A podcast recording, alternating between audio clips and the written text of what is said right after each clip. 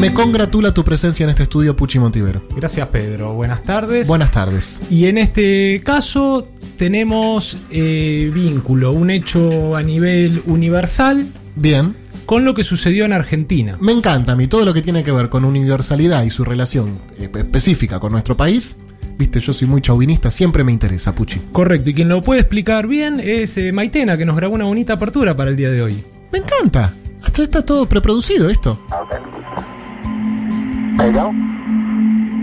Domingo 20 de julio de 1969. El Apolo 11 llega a la Luna. Se estima que unos 600 millones de espectadores siguen los acontecimientos en vivo por televisión. Al día siguiente, Neil Armstrong y Edwin Aldrin pisan suelo lunar. Michael Collins se queda en el módulo Columbia. En el 5 por 1 de hoy, un viaje que cambia para siempre la historia de la humanidad. Y cinco historias nacionales. Un 5 por 1 lunar. Correcto, y a la inversa, porque es no cinco pasos de una historia, Sí. sino cinco historias de un paso. Este aplauso es para usted preventivamente. Enfocamos la llegada del hombre a la luna y nuestro país, y la Argentina. Y nos preguntamos, ¿hubo argentinos que trabajaron en ese proyecto? No creo. ¿Los astronautas llevaron algún elemento argentino a la luna? Colombati se va a poner muy mal con eso. Se habla mucho de cómo fue el alunizaje, pero el despegue. ¿Alguien lo vio? ¿No lo vio? ¿Vimos que efectivamente el Apolo 11 partió o no lo vimos? Una vez que termine esta sección, yo te voy a preguntar a vos tu opinión personal respecto de si llegamos o no llegamos ese día. Correcto. ¿Odiamos el Día del Amigo o no lo odiamos? ¿Quién es el responsable? Bien. Y por último, ¿hay argentinos que piensan vivir en la Luna? Todas estas preguntas las responde en este informe Maitena Boitis con la edición de Juan Tomala. 1. Departamento de Ciencias Mecánicas de la Universidad de Florida, 1963. César Ciamarela, ingeniero y docente, nacido en Barracas, pero radicado en Estados Unidos, se entera que están proyectando un cohete que llevaría al hombre a la Luna. Presenta algunos de sus trabajos y la NASA lo contrata para que diseñe el tanque de combustible. Le dan un presupuesto de 13 millones y medio de dólares. De él depende que los tres tripulantes puedan despegar a través del cohete propulsor, el Saturno V. Después de años de análisis, cálculos y pruebas, arma una estructura de 18 metros de largo y 6 de diámetro. Un paréntesis. Su tío Rodolfo era músico y hay quienes le atribuyen erróneamente el invento de la marcha peronista. El día que llegue el Apolo 11 a la Luna, Ciamarela está de visita en Buenos Aires, en casa de sus padres. Lo ve por televisión. Sentí alivio y satisfacción por haber contribuido a semejante proyecto, diría años después. No es el único argentino involucrado. Ramón Alonso, formado en la UBA, con posgrado en Harvard y profesor del Instituto de Tecnología de Massachusetts, es quien arma la computadora de guía que logra que la nave alunice. 2. Avellaneda. Principios de 1969. Héctor Rodríguez, encargado del área de prensa y relaciones públicas del Club Atlético Independiente, escucha una noticia. Tres astronautas irán a la Luna. Y piensa, si ellos van a ser los héroes más grandes del siglo, tienen que ser socios de Independiente. A la comisión directiva del club le parece lógico el razonamiento. Nombra al trío como socios honorarios y les hace llegar vía la Embajada de Estados Unidos los carnets, la ropa oficial y, para que lleven al espacio, banderines de la institución. En una carta del 23 de mayo de 1969, Armstrong agradece el gesto. Estimado señor Rodríguez, en nombre de los miembros de la tripulación del Apolo 11 quiero agradecerles por su amabilidad al enviarnos los tres banderines. Deseo volver pronto y visitar Buenos Aires. Efectivamente, Armstrong y Collins visitan la Argentina en noviembre. Dirigentes de Independiente participan de la recepción oficial y por medio de una traductora, Armstrong habla con ellos. Boris Lichnowsky, entonces vicepresidente del club, dice, nos cuenta de que lo había llevado y que realmente había sido un amuleto para ellos. Así que nos dijo que el banderín de Independiente llegó a la luna. Respecto a los que sostienen que ese viaje fue un fraude, el dirigente es tajante. Deben ser hinchas de Racing. 3. Argentina, 16 de julio de 1969. En el país, como en todo el mundo, hay una gran expectativa por ver el lanzamiento del Apolo 11 desde el Cabo Cañaveral. Esa mañana el cohete despega y entra en órbita. Para desilusión de muchas personas, no hay imágenes en vivo y en directo. La empresa nacional de telecomunicaciones, conocida simplemente como Entel, hace lo posible pero no llega a tiempo con las cuestiones técnicas. Y en un comunicado aclara. El problema no es imputable a nuestros técnicos, que todo lo habían preparado adecuadamente. El satélite Intelsat 3 lamentablemente sufrió una avería hace un par de semanas y es difícil que pueda volver a ser útil. Afortunadamente, unos días después, las imágenes de cuando el Apolo 11 se posa sobre la Luna sí pueden verse en la Argentina. Un grupo de audaces ingenieros de la estación terrena de Balcarce meten mano en el asunto, logran ajustar y mover la antena para recibir y transmitir la señal del satélite Intelsat 3. De esta forma, se logra la primera transmisión vía satélite del país. 4. Lomas de Zamora, 20 de julio de 1969. Enrique Ernesto Febraro hace tiempo que quiere instalar una fecha para celebrar la amistad. El ser humano hace pie en la luna y él interpreta el alunizaje como un gesto fraternal. Envía a distintas partes del mundo mil postales con su idea. Viví el alunizaje del módulo como un gesto de amistad de la humanidad hacia el universo y al mismo tiempo me dije, ya está, el 20 de julio es el día elegido, escribe. Más de 800 personas le contestan con elogios. Para reforzar la idea, recorre algunos medios de comunicación e informalmente queda instalada la celebración. Años después, el gobierno de la provincia de Buenos Aires establece en el decreto 235-79 la oficialización del Día del Amigo. 5. California, 22 de noviembre de 1980. Dennis Hope está a la deriva. En poco tiempo se queda sin pareja y sin trabajo. Perdido en la noche, se queda mirando la luna llena, redonda, blanca, brillante. Busca una salida y la encuentra. En ese satélite hay mucho espacio. Se pueden construir viviendas. Piensa. Unos días más tarde, reclama la posesión de la luna y al no haber un impedimento legal, se la adueña. Ahora, Denis vende parcelas de la Luna a través de su empresa Lunar Embassy. Argentina es uno de los países que más propietarios de la Luna tiene. Casi 2.000 ciudadanos ya adquirieron terrenos. Uno de ellos es el escritor Hernán Casiari, quien en su cuento La Luna por 20 dólares narra, A mí no me importa la Luna. Pensándolo bien, la Luna está entre las cosas que menos me importan de la vida. Pero por suerte... 20 dólares también. Y entre poder decir en una sobremesa, che, miren, tengo un pedacito de la luna, y decir, vean, tengo 20 dólares, yo prefiero tener la luna. Espectacular este 5 por 1 Puchi, sorprendente.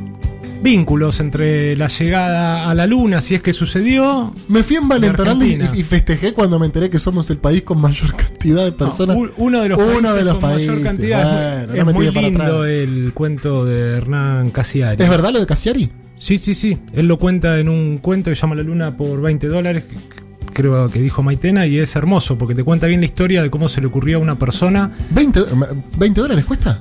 Eh, ahora, ahora sale 25. Es un acre que es un poco menos que media hectárea. ¿Posta? Sí, podés elegir. Hay algunos lugares que no se pueden elegir, que es por ejemplo donde alunizó el Apolo 11. Esa parte no se puede elegir, pero hay otras que sí. Esto es medio absurdo, pero. Increíble, son 2.500 pesos. ¿No? 2.500 pesos y tengo una parcelita en la luna. Si te gusta. No, no sé, qué sé yo. ¿Y dónde tengo que hacer el trámite, sabes? Sí, Lunar Embassy. Por un Google que te sale, te digo porque me fijé cuánto valía. Pará, eh, Puchi, antes de terminar, Sí. ¿vos eh, ponés en duda el viaje del 69 o no? No, no lo pongo. No. tela- no es algo que ponga en tela de, Yo tampoco. de juicio. ¿Colombati? No, no, de Ah, ninguna ok. manera. ok. No, no, porque viste dicen que los hinchas de Racing dicen que el hombre no llegó. Nah. Pero no. Lo que sí te quiero contar es que eh, el 2 de octubre del 69, Sí. 74 días después del alunizaje, vienen al país, como lo contaba el dirigente de. Independiente, Sí. dos de los tres eh, astronautas, Collins y Armstrong. El, que pisó la luna y el que se quedó adentro. Correcto. Ah, Aldrin había tenido un problema en Perú y tuvo que volver a, a- a Estados Unidos. Bien. Y cuenta la leyenda, cuenta la leyenda, ¿Qué? que por ese entonces Horacio Ferrer estaba escribiendo la letra que después musicalizó Piazzolla, Balada para un loco. ¿No ves que va la luna rodando por Callao? Claro, y en una parte dice eh, exactamente un corso de astronautas y Y niños, niños con, un vals, me baila alrededor, baila, vení, volá. Correcto. Entonces, lo que se cuenta, la leyenda, nunca lo aclaró Ferrer, pero tampoco nunca lo desmintió, tengo entendido, que es, no ves que va la luna rodando por callados porque Armstrong paseó en un auto descapotable por Callao. No, Lo traían no parado con motos adelante y motos detrás. Y las madres le decían a los chicos, ese es el hombre que subió a la luna. Los saludaban y por eso es eh, la línea de un corso de astronautas y niños con un vals que baila alrededor. Nunca lo desmintió, nunca dijo que sí, es lo que se cree. Eh, así que eso, es Hermoso curioso. 5 por 1 Puchi. Hermoso. Lo último, después el Apolo 17, alunizó en diciembre del 72. Hubo otras eh, Sí, sí, claro. que, alunizaron.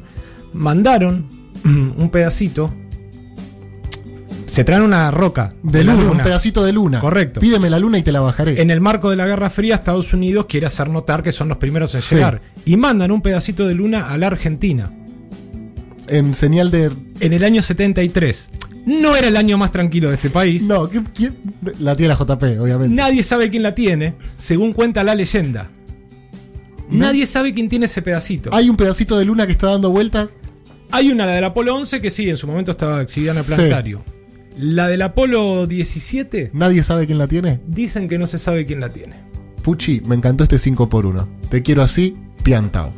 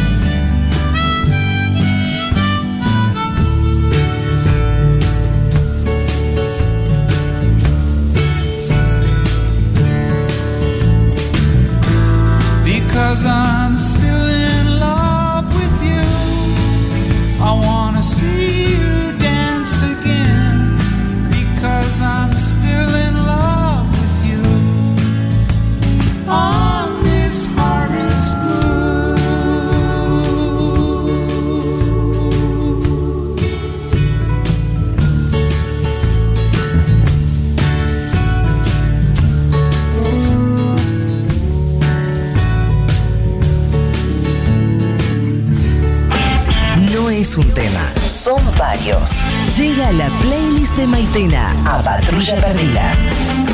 El Destape Podcast. Estamos en todos lados.